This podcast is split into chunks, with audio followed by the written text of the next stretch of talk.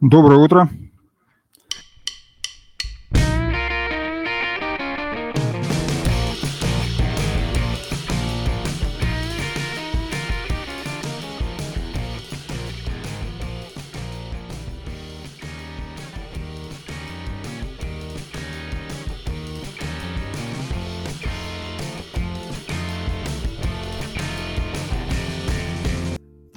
Новости IT-отдела традиционно. Ну вот, напоминание такое дается о том, что есть такая нехорошая штука у людей, которые пытаются через интернет сделать нам нехорошо, чего-то украсть, нанести ущерб. Это атака браузер в браузере, которая позволяет красть учетные данные ничего не подозревающих жертв.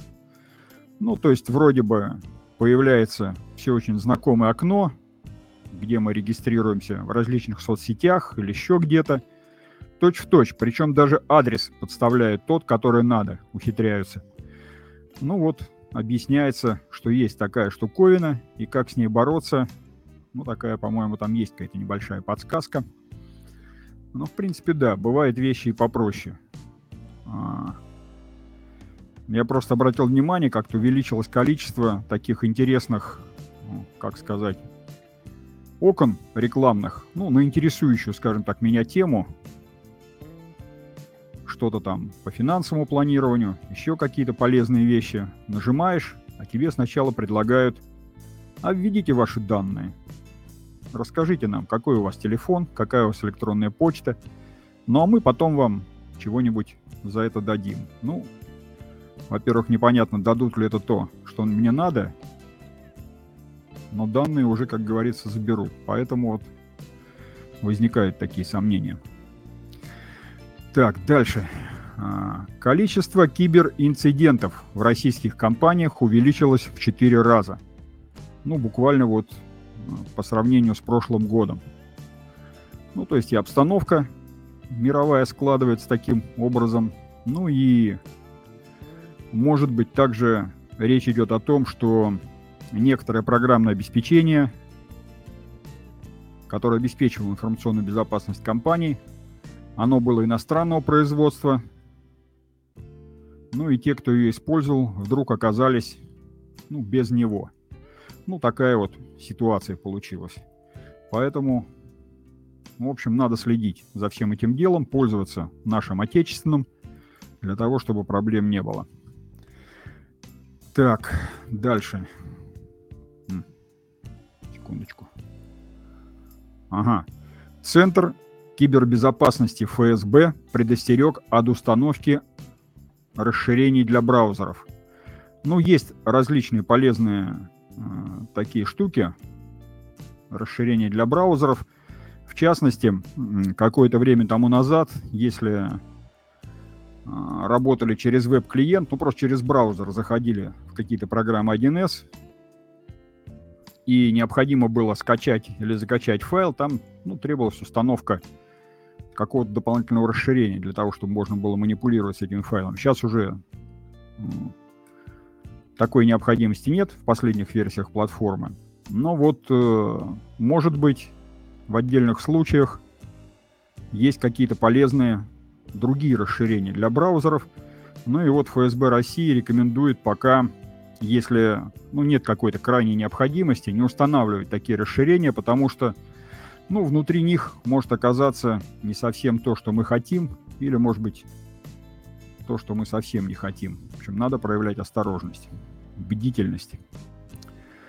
Так, для пользователя 1С всего такая одна небольшая новость, но полезная. То есть большое обновление тестов 1С профессионал в мобильном приложении 1Сник. Есть такое мобильное приложение для Android и для iOS. А, ну, у фирмы 1С есть масса различных программ, я их даже перечислять не буду, кроме, допустим, там бухгалтерии, торговли, зарплаты. Есть различные специфические программы и по медицине, по бюджетной отчетности, по Э, финансовому учету, по другим вопросам. Есть, э, как это сказать, приложения, которые предназначены для работы в сопредельных странах, в Азербайджане, в Белоруссии. Ну, в общем, вот по всем этим программам существует э, ну, такой сборник вопросов по 1С профессионал. То есть считается, что если человек проштудировал этот сборник, смог ответить на эти вопросы, он понимает, как эта программа работает, на него можно рассчитывать. Ну, что подтверждается потом а, некой бумагой от самой фирмы 1С. Ну и для того, чтобы подготовиться хорошо к этому экзамену, есть вот такое приложение, в котором собраны все вот эти вопросы и тесты, собственно, к этим вопросам. Можно так вот штудировать, что называется, не отходя от своего сотового телефона, повышать свой интеллектуальный и профессиональный уровень. Ну и вот э, обновились все эти вопросы, добавились какие-то новые интересные функции. В общем, кого это интересует, из пользователей, а это, в общем-то, вещь полезная для любого бухгалтера, если у него есть ну, просто даже сертификат по 1С профессионалу, это уже говорит о его достаточно высокой квалификации и умении разобраться в этой программе.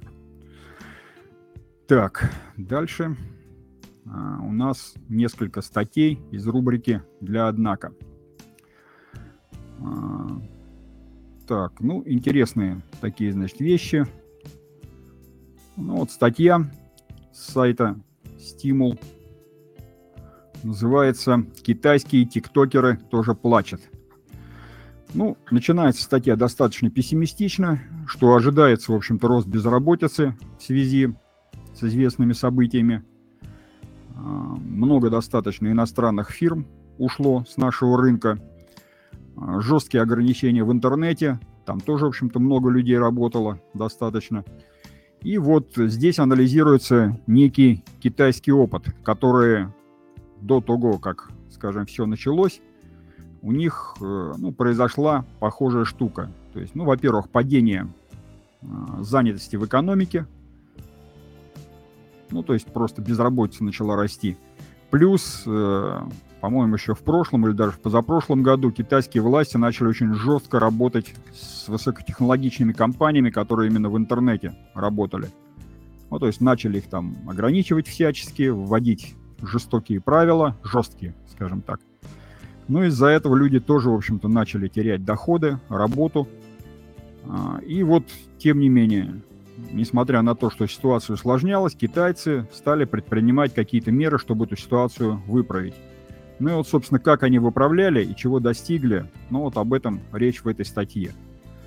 То есть как они выкручивались. Может быть, это будет полезно и нам. Так, дальше. Ну, дальше такие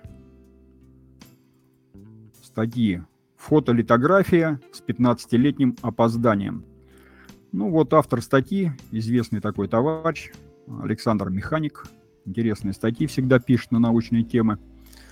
Ну, пишет о том, что вот э, наконец-то вдруг у нас решили заняться такой темой, как фотолитография.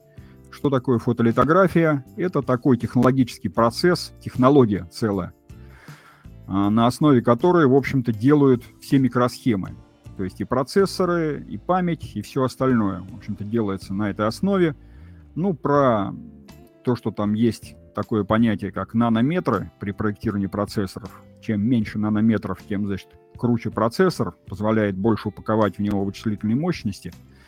Ну и вот здесь как раз речь идет о том, что можно было бы заниматься уже этим лет 15 назад по-серьезному, но как у нас бывает это, гром не грянет, креститься никто не собирается. Все как-то так спокойно к этому относились. А сейчас, когда началась эта беда, все кинулись. А оказалось, что даже вот эти высокотехнологичные, сложнейшие комплексы, с помощью которых все это делается, а, их производят в мире ну, практически чуть ли не одна фирма какая-то голландская. Ну, по крайней мере, она лидером является. Ну, а с Голландией у нас тоже как-то вот сейчас не очень складывается – ну и вот здесь анализируется, собственно, вся ситуация и ну, размышления на тему, как будем выкручиваться из нее. Выкручиваться непросто. Так, дальше.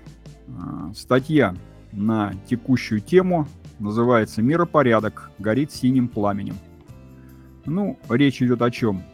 Речь идет о том, что блокировка наших активов за границей, такая резкая. Ответный ход – это требование, чтобы, скажем так, все наши природные ресурсы закуп, закупались за рубли. Ну и вот общая вот эта ситуация, она сводится к тому, что все, что было раньше, все вот эти вот порядки, которые, ну, скажем так, существовали, все взаимоотношения, правоотношения, они как-то вот неожиданно в короткий срок рухнули, и приходится выстраивать какие-то новые. И какими они будут, эти новые, ну, пока до конца не ясно. Так, ну, еще одна статья, называется «Рубль идет на таран». Ну, это, в общем-то, разъясняется, почему брать рубли за российский экспорт – это единственный правильный путь ну, в текущей ситуации. Ну, статья небольшая, можно почитать. Всю эту аргументацию я приводить не буду. Кому интересно, можно глянуть. И закончим все-таки на оптимистичной ноте. Статья «Компас для Лоцмана». Компания «Аскон» питерская. Это разработчик такой замечательной системы, как «Компас» или «Компас», как ее правильно назвать, моряки называют. Но совместно с ОКБ аэрокосмические системы успешно импортозаместили программный комплекс для проектирования изделий, содержащих кабельные сети. Ну, тема на самом деле очень такая непростая, сложная. Прокладка а, вот этих самых кабельных жгутов внутри любого оборудования. То есть если, ну как сказать, вот иногда там показывают в разрезе, допустим, или космический корабль, еще не совсем собранный где-то, или изнутри его показывают, когда обшивка внутренне снята, или, допустим, там, я не знаю, самолеты делают, когда вертолеты, еще что-то такое. Ну, может быть, на кораблях, может быть, кто-то видел, когда ремонт идет. А, невероятное количество вот этого кабеля разного, и большого, и маленького сечения, и все эти жгуты проходят, идут из одного места в другое, где-то подключаются и так далее. То есть вот спроектировать э, вот эту правильную и такую рациональную, скажем так, прокладку всех этих кабелей, чтобы они обходили основные узлы какие-то, которые есть во всех, скажем так, летательных аппаратах или в других местах, э, чтобы это все аккуратно раскладывалось, исходя из требований, скажем, там, ну, скажем, к теплоотдаче, к защищенности какой-то другой, там, к электромагнитной защищенности. В общем, масса требований, и все это, в общем-то, надо как-то вписать в очень маленькое пространство. То есть вот без специального программного обеспечения сейчас уже это практически сделать невозможно. Вот так человек уже просто не может взять и, ну, просто миллионы вот этих кабельных жил протащить туда-сюда, разложить правильно. Вот составление этих схем делается вот такой сложной программой. Ну и вот теперь можно сказать, что у нас такая программа есть. Можно порадоваться за нас. На этом все. Передаю микрофон нашей линии консультации.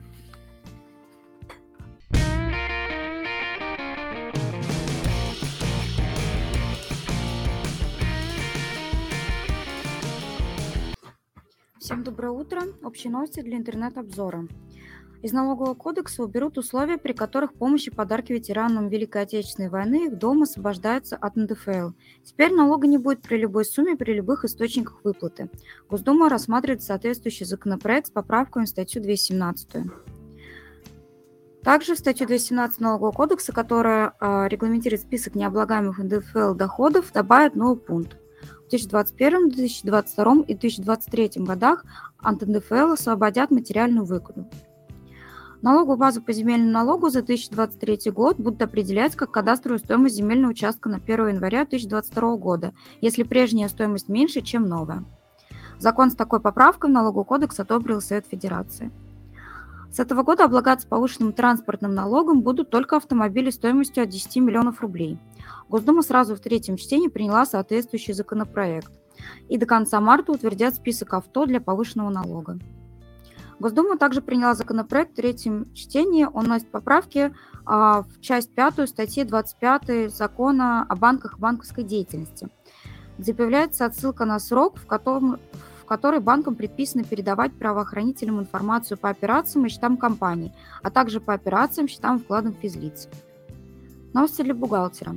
Если иностранная фирма простила вам долг по займу, это не будет доход в 2022 году. Но только если договор заключили до 1 марта 2022 года. Такую поправку в налоговый кодекс одобрил Совет Федерации. Бизнесу разрешат, разрешат возмещать НДС до завершения камеральной проверки. Эксперт считает, что норма будет доступна далеко не всем. А законопроект уже одобрили. Для туриндустрии в налоговый кодекс установили ставку НДС 0%. Госдума сразу во втором и третьем чтении приняла соответствующий проект. После перехода на прямые выплаты ФСС сам оплачивает больничную, держит с них НДФЛ. Уплата идет в бюджет по месту учета налогового агента, точнее ФСС, а не работодателя. Это хотят поменять. Законопроект с поправкой в налоговый кодекс внесли в Госдуму депутаты Ярославской области. На 2022-2023 годы обнулили ставку налога на прибыль в региональный бюджет для IT-компаний. Госдума сразу во втором и третьем чтении приняла соответствующий проект э, поправок налоговый кодекс. До 28 марта иностранные компании должны сдать ФНС сообщение об участниках и бенефициарах по состоянию на 31 января 2021 года. Срок сдачи 28 марта переносит на 31 декабря 2022 года. Такая поправка в статью 23 Налогового кодекса внесена а, ко второму чтению законопроекта, который рассмотрят депутаты. При платежах в счет погашения задолженности по исполнительному производству в реквизите 101 платежного поручения надо будет указывать статус 31. Соответствующий проект был опубликован. Еще одна новость для бухгалтера. Сейчас сделки между взаимозависимыми лицами признаются контролируемыми, если доход превышает 60 миллионов рублей. Этот порог повысит до, 100, до 120 миллионов рублей. Поправки в статью 105.14 Налогового кодекса внесли ко второму чтению законопроекта о мерах налоговой поддержки. Переходим к э, новости для кадровика. Ежеквартально вместе с формой 4 ФСС работодатели сдают отчет об использовании взносов на меры по сокращению травматизма. Скоро ежеквартальную сдачу этого отчета отменят. Проект был опубликован на федеральном портале. Сдавать отчет надо будет один раз одновременно с заявлением. Дальше идут разъяснения Роструда. Работодатель не имеет права заключать трудовой договор с совместителем для работы во вредных условиях труда, если по основному месту работы работник также трудится во вредных условиях труда. Но что делать, если договор уже заключен, человек работает, и по спецоценке выясняется, что работа вредная? В данной ситуации разбирался Роструд, и там пояснили, что совместителя можно уволить, если всплывут сведения о его основной вредной работе. И еще одно разъяснение Роструда. Иногда бухгалтерам приходится считать зарплату заранее, не дожидаясь окончания месяца.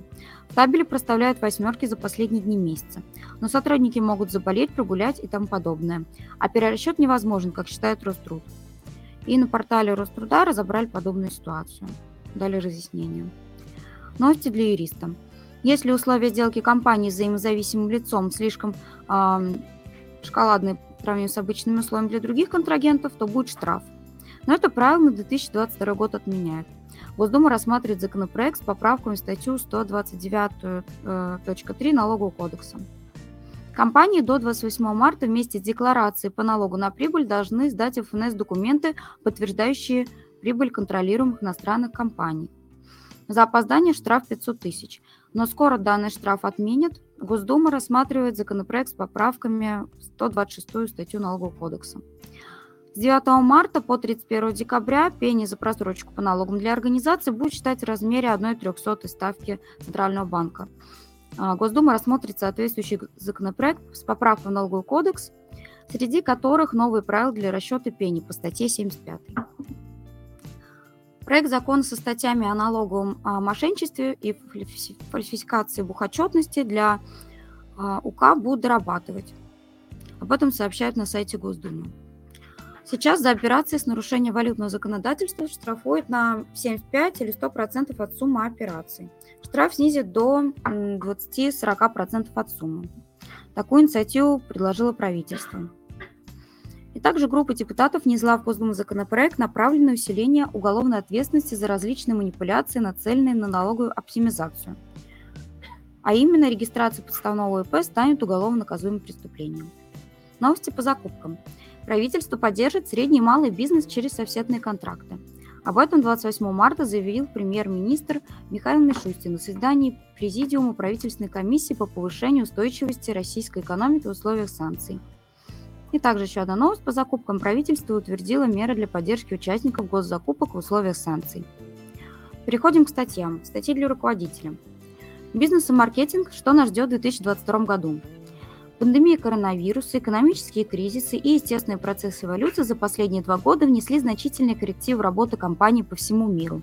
Изменения коснулись самых разных аспектов их жизни, жизнедеятельности, начиная от глобальных тенденций развития и заканчивая локальными особенностями. Налоговые льготы и другие э, меры господдержки, что хотят принять власти. В Думе предполагается рассмотрение во втором и третьем чтении антикризисного налогового законопроекта.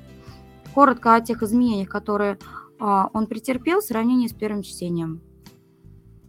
На основании чего действует ИП, памятка. На каком основании действует ИП, какие у него учредительные документы, что указывает в договоре с ИП. А, в этой статье пояснили и привели также пример. Как МЧС будет проверять требования пожарного надзора у бизнеса. А здесь рассказали подробно, по каким чек-листам можно проверить себя уже сейчас. Еще одна статья для руководителя, когда при сокращении не работает преимущественное право сотрудников. Если, эти, если условия равны, предпочтение отдается работникам с семьями и детьми. Статьи для бухгалтера. Антисанкционные поправки в налоговый кодекс, льготы по НДС, налогу на прибыль и имущественным налогом. В налоговый кодекс э, внесены масштабные поправки. В этой статье рассказали, какие налоговые льготы и преференции получили организации, ИП и физлица. Дальше статья из раздела «Записки неадекватного главбука» про чудеса, которые ежедневно совершают главбуки. А новые субсидии работодателям за трудоустройство безработных граждан до 30 лет. Власти утвердили программу субсидирования найма безработной молодежи. Здесь рассказали, кто из работодателей сможет получить субсидию и что для этого потребуется сделать. Следующая статья. Новые РСВ изменения в представлении 4 ФСС и персотчетности. С отчетности за первый квартал расчет по страховым взносам нужно представлять по новой форме. Кроме того, больше работодателей теперь должны сдавать расчет по форме 4 ФСС в электронном виде. А подробнее об изменениях рассказывают эксперты 1С в данной статье. И еще одна статья – это еженедельный обзор «Прочие события за период с 21 по 25 марта». Переходим к статьям для кадровика. Новые рекомендации по системам платы труда. Это статья рассчитана на бюджетные учреждения, в конце прошлого года приняты очередные рекомендации по системам оплаты труда на 2022 год. Рекомендации учитываются правительством РФ, органами государственной власти и органами местного самоуправления. Здесь рассмотрели, чем новые рекомендации отличаются от ранее действующих. Как ввести оплатить сотрудникам простой по вине работодателям. Рассмотрели в данной статье, как оформить простой, сколько он может длиться и как оплачивается. Как изменить штатное расписание и предупредить работников о новом размере зарплаты. Из этой статьи можно узнать, как грамотно внести поправки в штатное расписание и оформить соответствующий приказ. Как по закону внедрить ИДО и применить электронную подпись для сотрудников.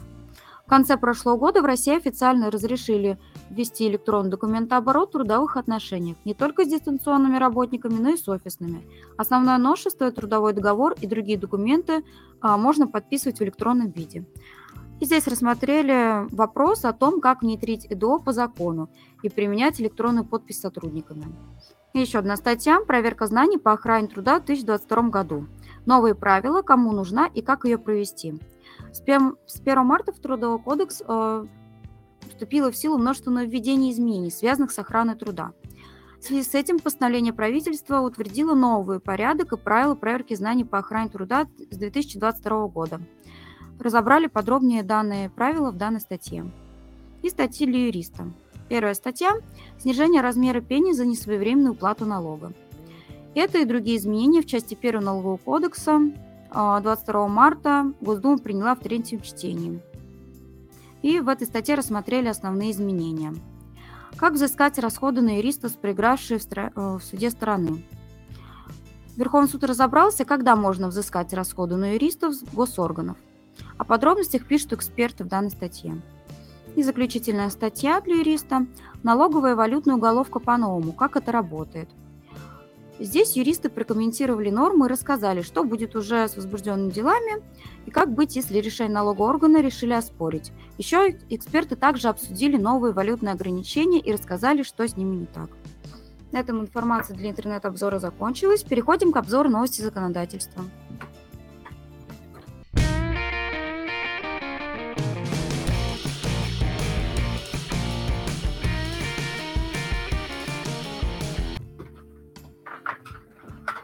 Доброе утро, коллеги.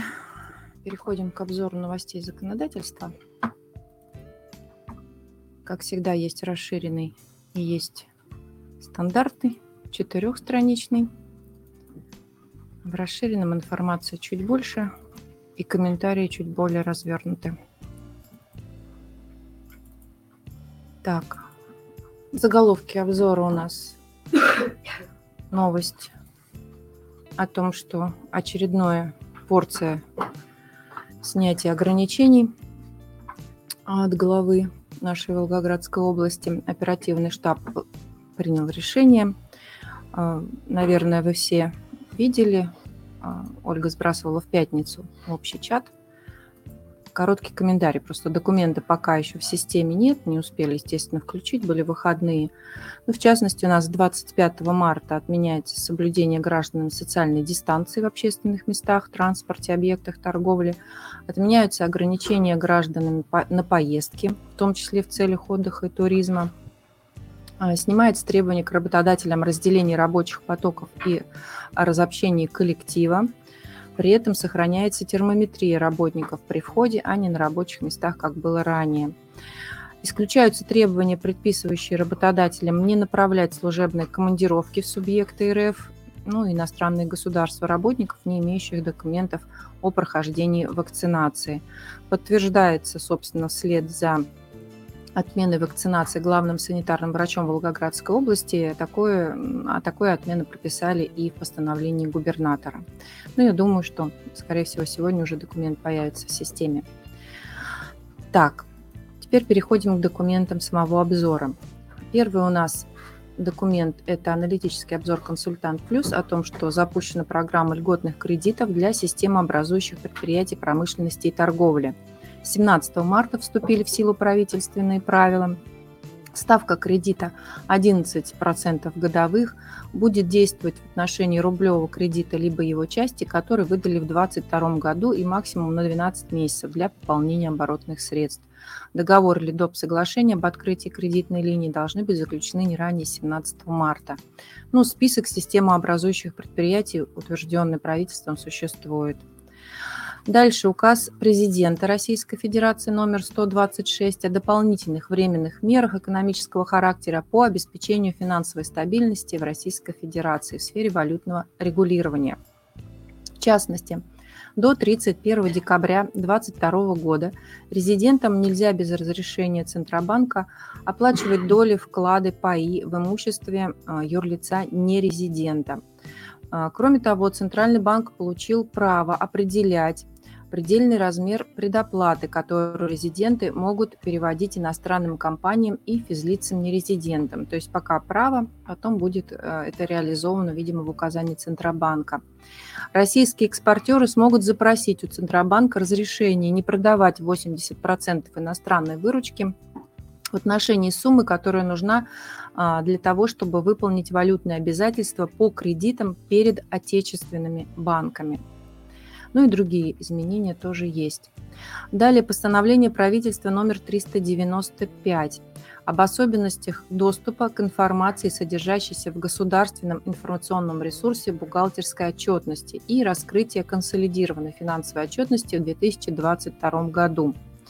Установлено, что до 31 декабря 2022 года доступ к информации, содержащейся в ГИРБО, заинтересованным лицам, кроме госорганов, обеспечивается в составе бухгалтерского баланса, отчета о финансовых результатах, отчета об изменении капитала, отчета о движении денежных средств и отчета о целевом использовании средств. Ну, для госорганов там свой перечень документов. Также установлено, что организация обязана раскрывать годовую и промежуточную консолидированную финансовую отчетность вправе отказаться от раскрытия такой отчетности в случае, если ее раскрытие приведет либо может привести к введению санкций со стороны иностранных государств. Кроме того, доступ к информации может ограничить само юрлицо, которое представило экземпляр бухотчетности в ГИРБО, подав соответствующее заявление. Следующий документ – постановление правительства 396 проиндексированные пенсии, социальные пенсии с 1 апреля 2022 года. Коэффициент индексации 1,086, то есть 8,6%. Далее информация Банка России о том, что банк принял решение сохранить ключевую ставку на уровне 20% годовых. В данной информации Центробанк сообщает, что российская экономика входит в фазу масштабной структурной перестройки, которая будет сопровождаться временным, но неизбежным периодом повышения инфляции. Проводимая Банком России денежно-кредитная политика создаст условия для постепенной адаптации экономики к новым условиям и возвращения годовой инфляции 4%, ну, всего лишь в течение двух-трех лет, в 2024 году. Следующее заседание по поводу ключевой ставки запланировано на 29 апреля. Следующий документ – приказ Минтранса номер 27. Скорректированы требования к тахографам, устанавливаемым на транспортных средствах, которые вступят в силу с 1 сентября этого года. Далее документ интересный для организации сферы ЖКХ. Совместное письмо Общероссийского профсоюза работников жизнеобеспечения и Общероссийского отраслевого объединения работодателей сферы жизнеобеспечения. Называется оно об индексации минимальных месячных тарифных ставок рабочих первого разряда по организациям ЖКХ на 2022-2023 годы. Там приводится табличка и э, минимальная, собственно, заработная плата, тарифные ставки.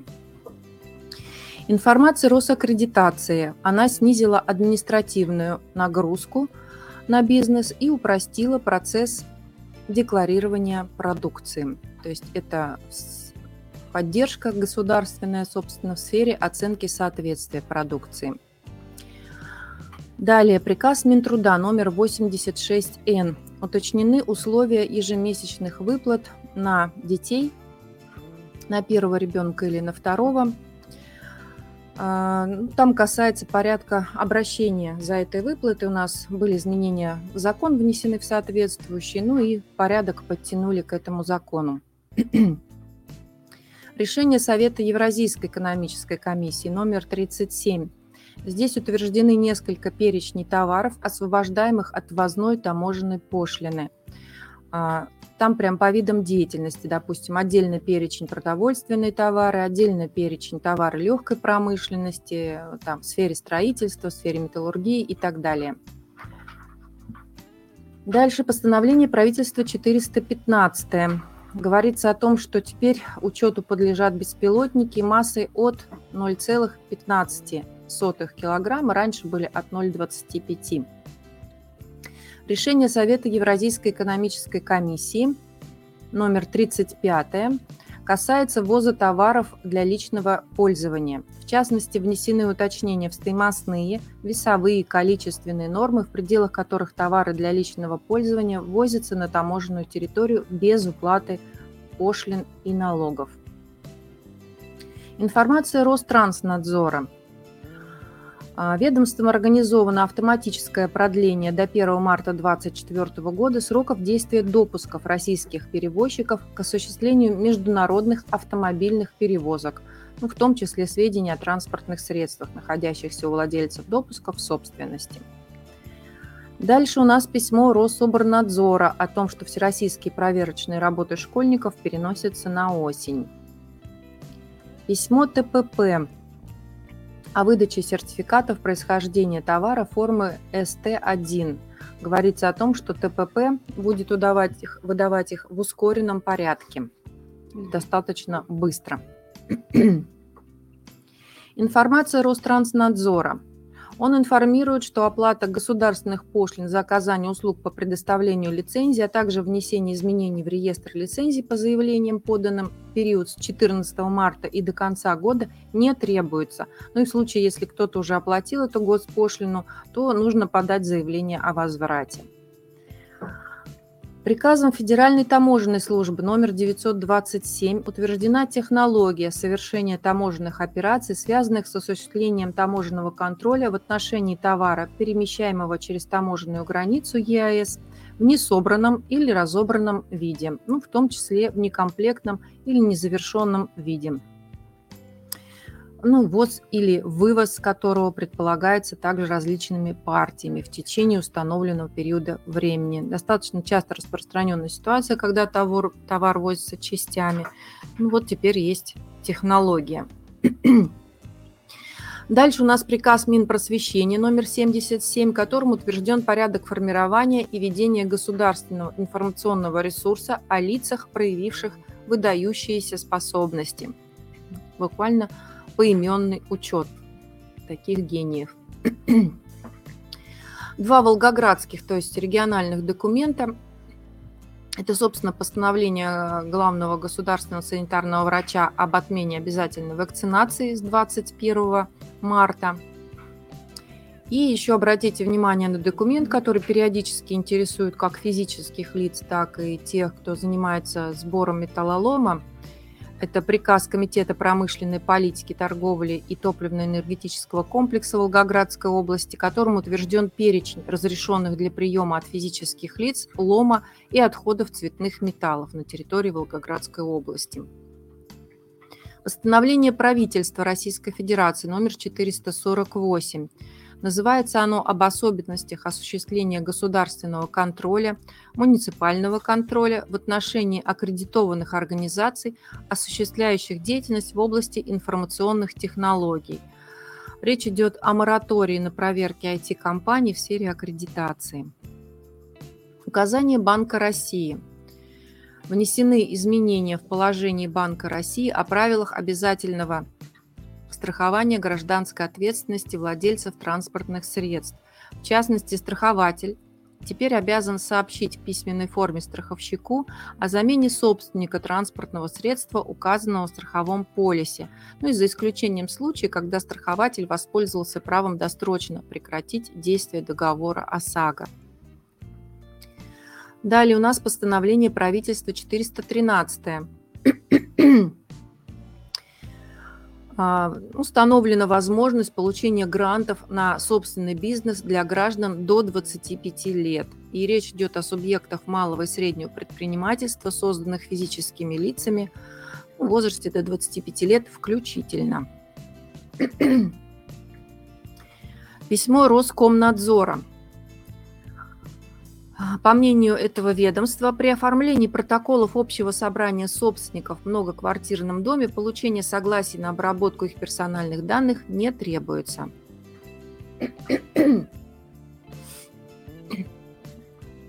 Отраслевое соглашение по организациям судостроительной промышленности, морской техники и судоремонта Российской Федерации на 22-24 годы. Ну, понятно, что это касается наших клиентов, которые работают в этой сфере. Далее, постановление правительства 410 Внесены изменения в перечень видов доходов, учитываемых при расчете среднедушевого дохода семьи, ну и дохода одиноко проживающего гражданина для оказания им государственной социальной помощи.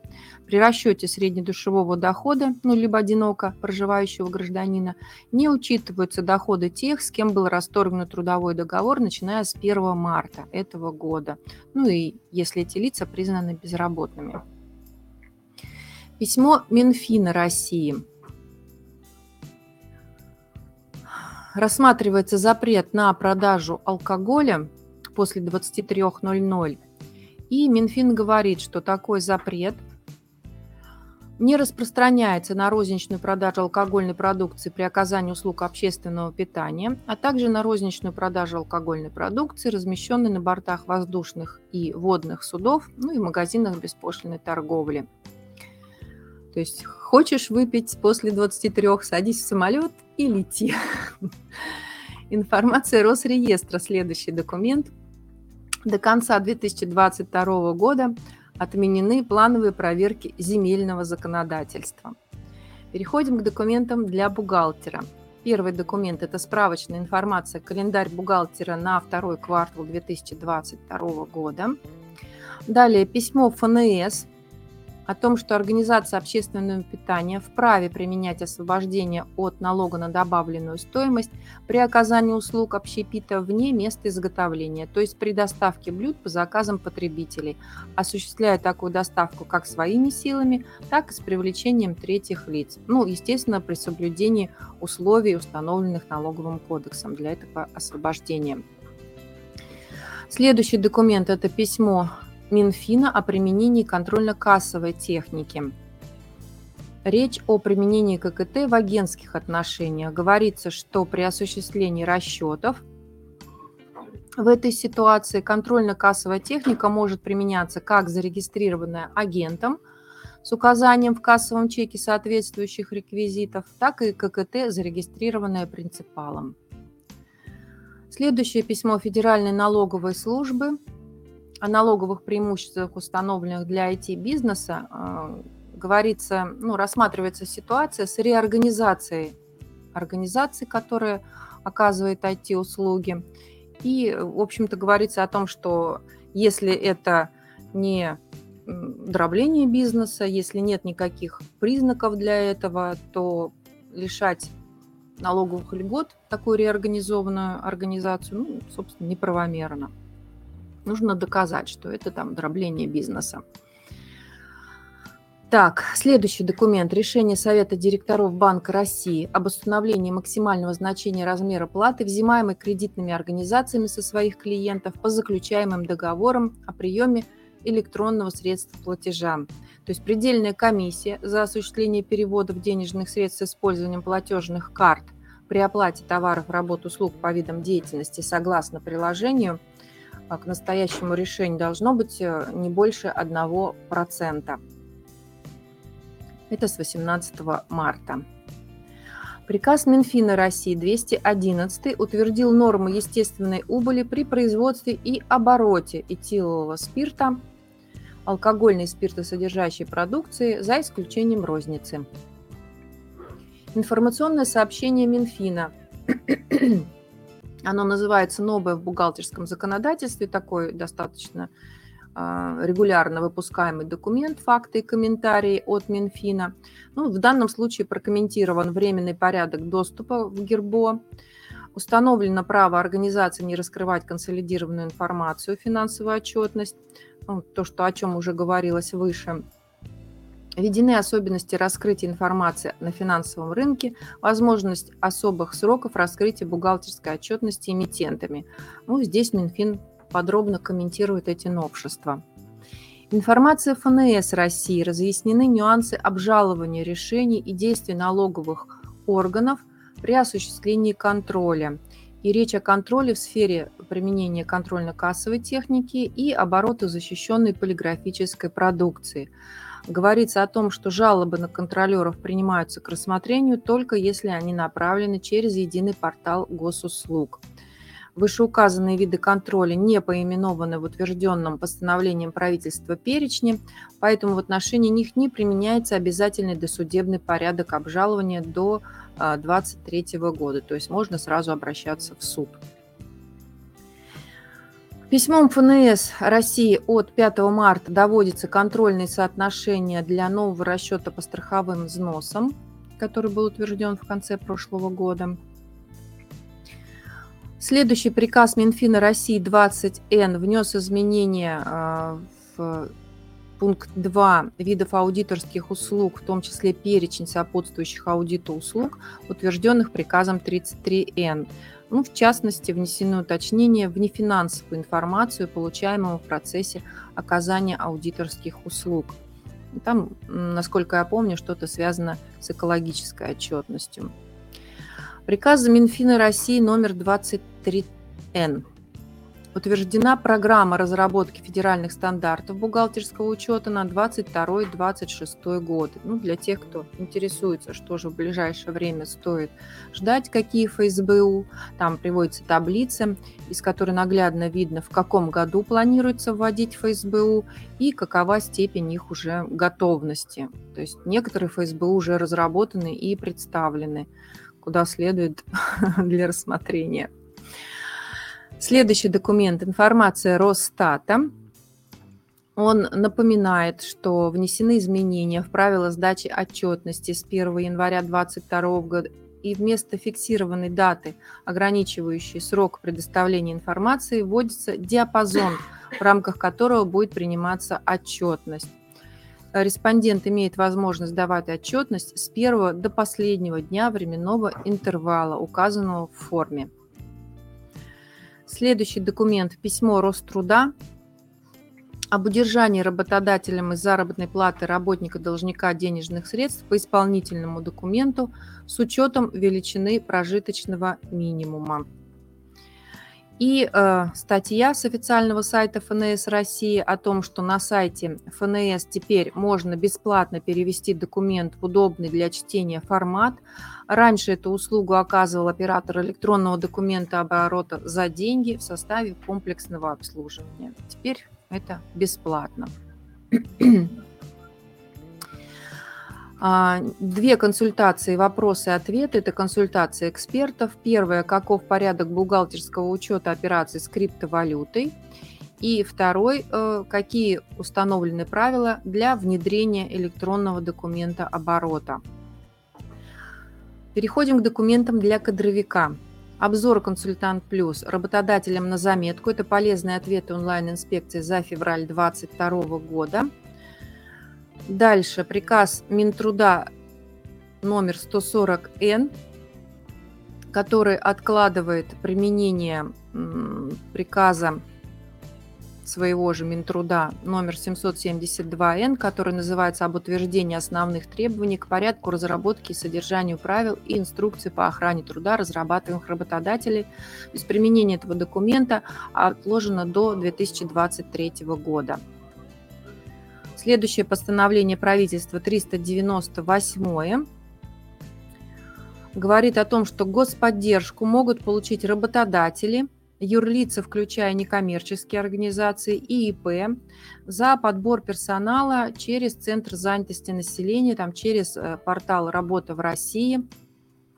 И речь идет о а, поддержки в размере трех МРОД на трудоустройство молодежи до 30 лет, ну, причем отдельных категорий. Например, такие категории, как инвалиды, дети-сироты, а, лица, которые, например, вернулись из армии в течение четырех месяцев не смогли трудоустроиться, лица, которые закончили институты в течение четырех месяцев, не смогли трудоустроиться, то есть отдельные категории, не все подряд – и тримрод там выплачивается не сразу, а как-то постепенно за первый месяц, по-моему, там через полгода, ну, в какие-то временные промежутки. МРОД и э, социальные э, страхов, страховые взносы, которые рассчитыв, рассчитываются на эту заработную плату. Так, и две консультации эксперта. Как составить инструкцию по охране труда при работе на высоте и надо ли утверждать политику в области охраны труда и как ее составить. Готово решение, как оценить уровень профессиональных рисков в организации. Письмо Минтруда о работодателях, у которых допускается упрощение э, структуры системы управления охраной труда – у нас есть такой приказ 776Н, который утверждает примерное положение о системе управления охраной труда. Ну и в соответствии с 78 пунктом данного приказа допуска, допускается упрощение структуры у отдельных работодателей. И в данном письме Минтруд говорит, что к отдельным работодателям следует относить тех, которые обеспечивают соблюдение государственных нормативных требований охраны труда без привлечения дополнительных ресурсов и проведения дополнительных мероприятий, предусмотренных системой управления охраны труда. Сомнительное разъяснение, ну вот какое есть. А, дальше у нас консультация эксперта Гострудинспекции Нижегородской области. Нужно ли организации регистрировать микротравмы на производстве и в каком порядке это осуществляется. Дальше консультация Гострудинспекции Орловской области. Установлены ли нормативы численности работников организации? Ну, такие хорошие развернутые консультации и консультация эксперта. Какие могут быть последствия, если работодатель скроет либо не оформит факт того, что работник в течение рабочего времени получил травму на производстве. Документов для юриста немного. Первый документ – это постановление Конституционного суда номер 11П. Говорится о том, что а, предпенсионеры, независимо от того, в какой момент они были уволены с работы, имеют право на равную на равный размер пособия, максимального пособия по безработице. Там есть в нормативах положение, которое немножко проводит градацию в зависимости от даты увольнения, и это 1 января 2019 года фигурирует там такая дата. Ну вот Конституционный суд говорит, что неправомерно разделять на тех, кто раньше ушел с работы, и тех, кто позже. Все должны получать равные пособия по безработице. Из постатейных комментариев и книг «Земельные споры. Особенности судебного права применения Конституционного и Верховного судов Российской Федерации. Практическое исследование». Готово решение, каков общий порядок ликвидации фонда как формы некоммерческой организации, как утилизировать медицинское оборудование и готовое решение, как зарегистрировать корпоративные сим-карты через единый портал госуслуг. Переходим к документам для учреждений – Первый у нас распоряжение правительства о заключении в 2022 году государственного контракта по гособоронзаказу с единственным поставщиком на поставку продукции. Говорится о цене таких контрактов. Постановление правительства 421 скорректировало э, стандарты внутреннего государственного финансового контроля, э, скорректированы полномочия контролеров – Дальше письмо Минздрава о том, что для осуществления профессиональной деятельности после прохождения аккредитации специалиста получение свидетельства на бумажном носителе не требуется. Письмо Рособорнадзора о проведении профилактического визита в организациях, осуществляющих образовательную деятельность. Рособорнадзор разъясняет, что такое профилактический визит, ну и как, собственно, он проводится. Дальше постановление правительства 417. А, здесь внесены э, изменения в отдельные акты правительства по вопросам осуществления закупок товаров, работ, услуг для обеспечения государственных муниципальных нужд отдельными а, видами юридических лиц. Говорится, что в реестр недобросовестных подрядчиков не будут включать информацию о поставщике, если контракт не исполнен по причине введения санкций. И важное изменение, что срок оплаты по договорам с субъектами малого и среднего предпринимательства уменьшен с 15 до 7 рабочих дней. Постановление правительства 436 внесены изменения в положение о мерах по обеспечению исполнения федерального бюджета. Направлены они на повышение финансовой дисциплины получателей средств федерального бюджета. И два документа из регионального выпуска. Это приказ Комитета образования, науки и молодежной политики Волгоградской области, который утвердил положение о наставничестве для педагогических работников образовательных организаций, то есть школ, и э, тут дополнительные общеобразовательные программы и еще образовательные программы среднего профессионального образования Волгоградской области фигурируют. И заключительные документы в обзоре постановление губернатора Волгоградской области номер 169.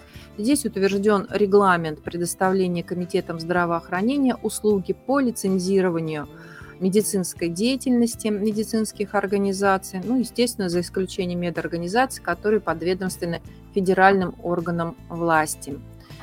Так, на этом мы с обзором закончили и переходим к аналитической записке для руководителя.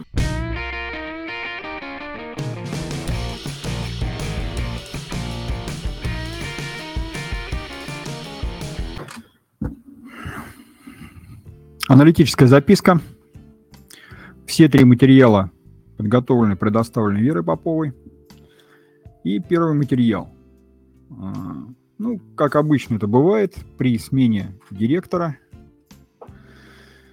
в некоем ООО, следующий директор начинает разгребать завалы, которые наворотил предыдущий, так сказать, его предшественник.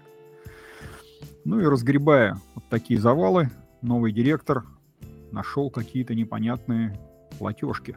Аж 8 штук, почти на 2 миллиона.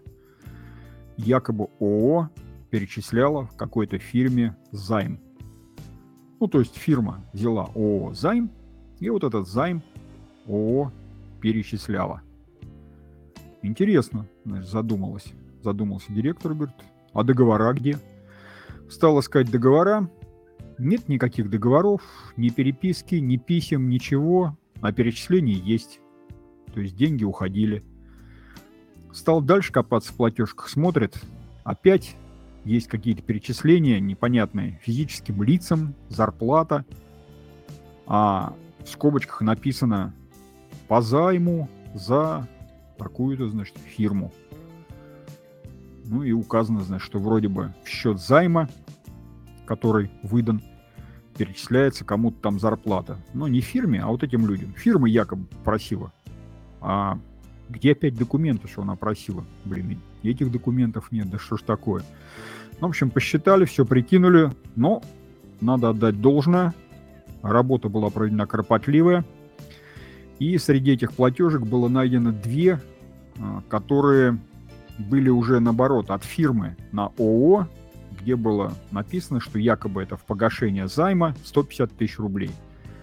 Ну, 2 миллиона с одной стороны почти, 150 с другой возврата, как-то не очень много. Ну и директор тогда, значит, пошел в суд.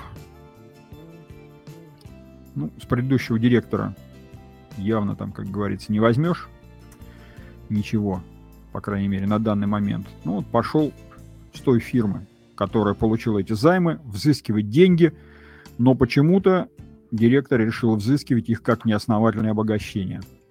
Что, мол, якобы вот вам ни с того ни с сего эти деньги, значит, перечислили, так что верните их. А суд начал объяснять, говорит, что, ребята, понимаете, вот неосновательное обогащение – это такая штука, когда какое-то имущество, ну, в том числе и деньги, приобретается без всяких оснований. А вот понимаете, в платежках написано, что на основании договора займа. Ну, то есть указано основание перечисления. Так что вы тут как-то вот не так это все немножко делаете. Может быть, договора-то были, но, может быть, они у вас там где-то потерялись. Ну, так при чем тут, так сказать, та бедная несчастная фирма? И даже если вы, мол, утверждаете, что там директор заныкал куда-то прежние эти договора займа, ну, в любом случае, вот даже если директор в этом виноват, то сама-то фирма в этом не виновата, что у вас там какие-то документы утрачены. Плюс к тому же вот есть решение арбитражного суда, по которому вы чего-то там требовали, какие-то документы с директора, а суд сказал, что а нет никаких доказательств, что он эти документы удерживает якобы. Так что к директору претензий нет, к фирме претензий нет, основание в платежках написано. Так что, смотрите, даже возврат есть займа. Так что какие проблемы? То есть с неосновательным обогащением вы погорячились. Ну вот, такая интересная штука. Получается, даже вот то, что написано в платежке, это уже является практически основанием для договора займа, с одной стороны. С другой стороны, вот неосновательное обогащение они, конечно, зря здесь стали применять. Начал бы просто требовать возврата этого займа. Это было бы другое. Это было бы проще. Хотя, кто его знает, может, так специально и сделано было, что вот сейчас вот мы в суде, нам суд сам докажет, что займ был, но раз он был, будем требовать его возврата. Ну, трудно сказать, но в любом случае, то есть вот надо вести дела аккуратно.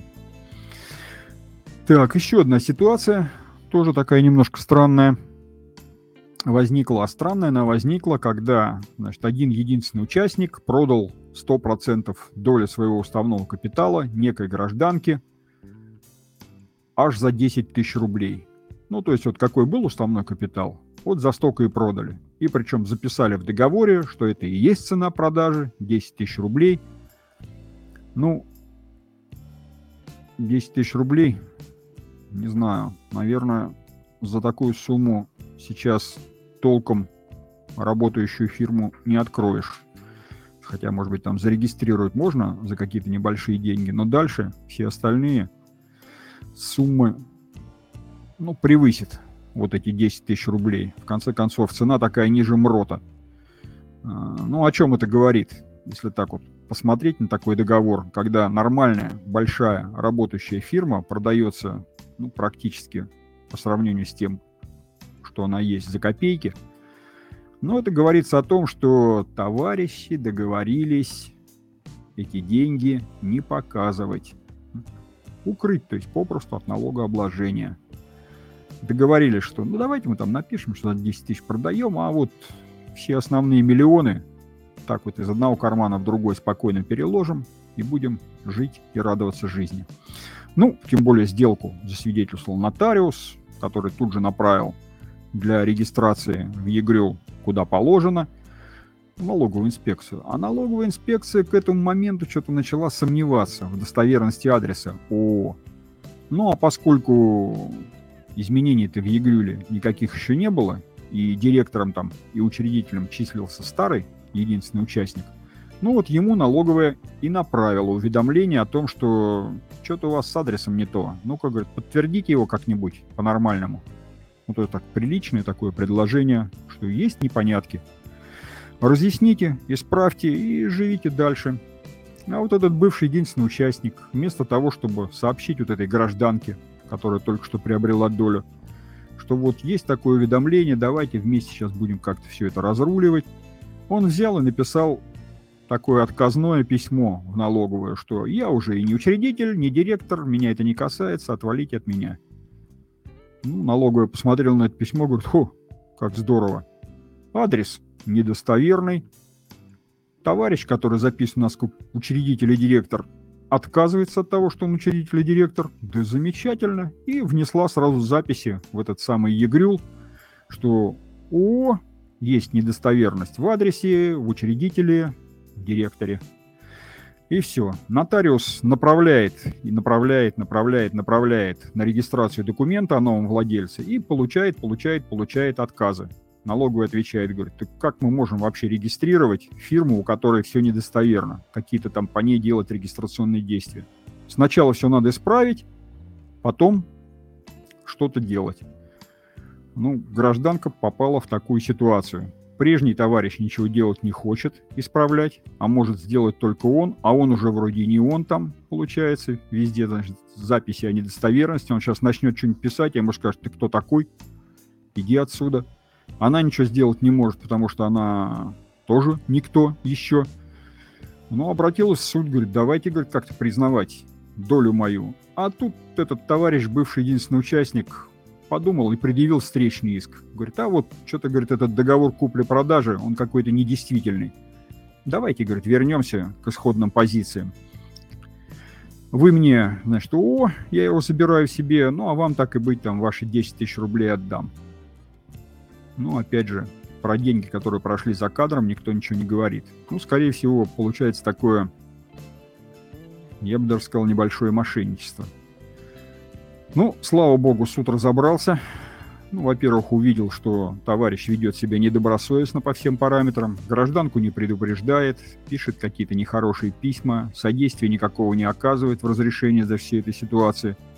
Женщина, наоборот, бьется как лев, то есть посылает там постоянно письма в налоговую нотариус от ее имени шлет. Она в суды тут подает иски о признании, значит, доли за собой. Так что какая тут мнимая сделка, какая она недействительная по продаже. Тем более она нотариусом удостоверена, товарищ подписался, что он все получил, всем доволен и так далее.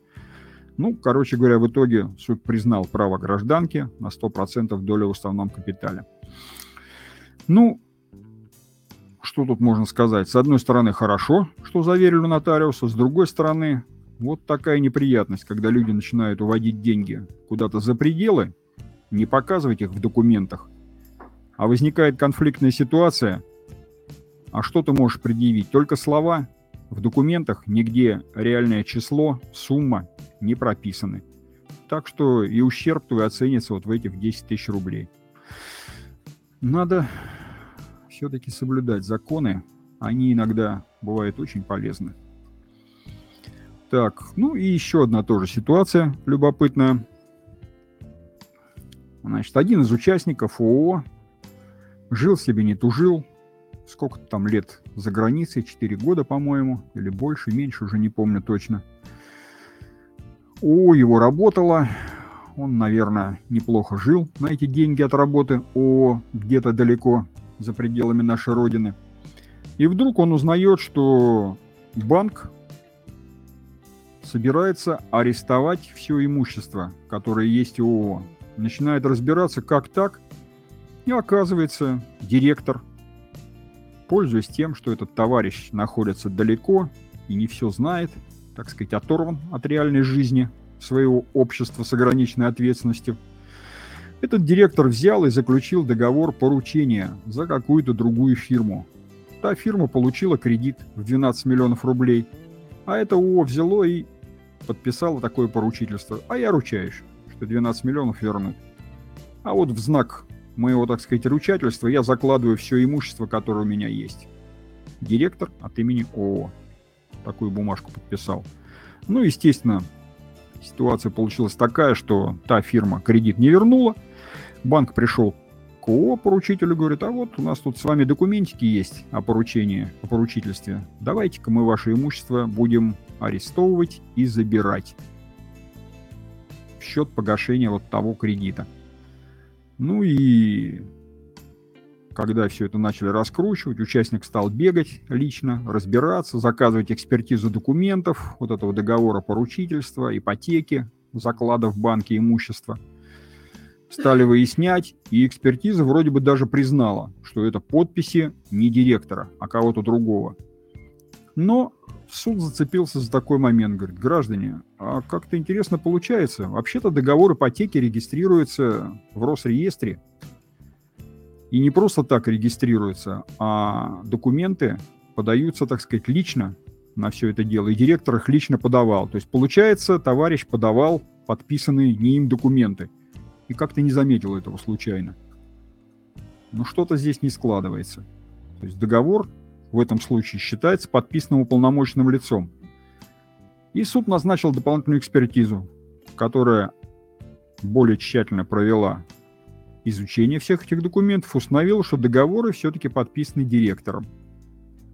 Ну и, собственно, на что упирался, на что особо упирал участник, который возражал против всех этих сделок, что, мол, ребята, мы там производством занимается, мое ООО, а тут какие-то поручительства, какие-то ипотеки.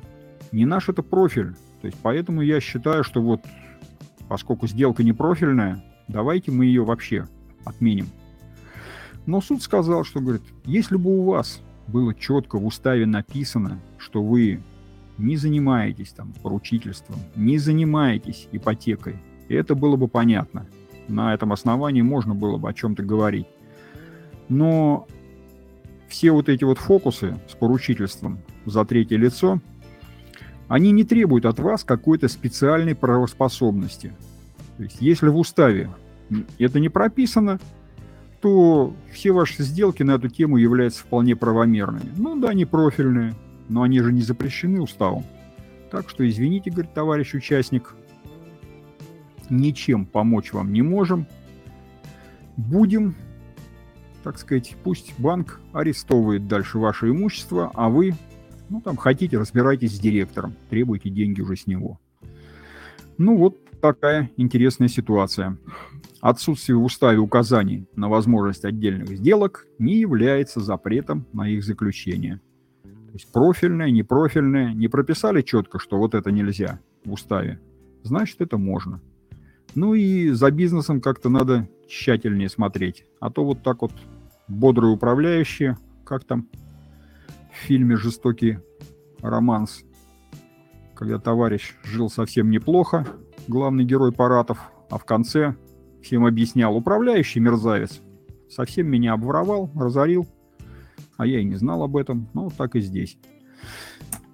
Так, вот три таких материала в назидание нашим клиентам, точнее, их руководящему составу. Обратите их внимание на эти материалы. Надеюсь, что холодов уже становится меньше, весна подходит, хотя ветер, как-то прохладно немножко, но все-таки прогнозы обещают тепло. Будем на это надеяться. По местам стоять, с якоря сниматься.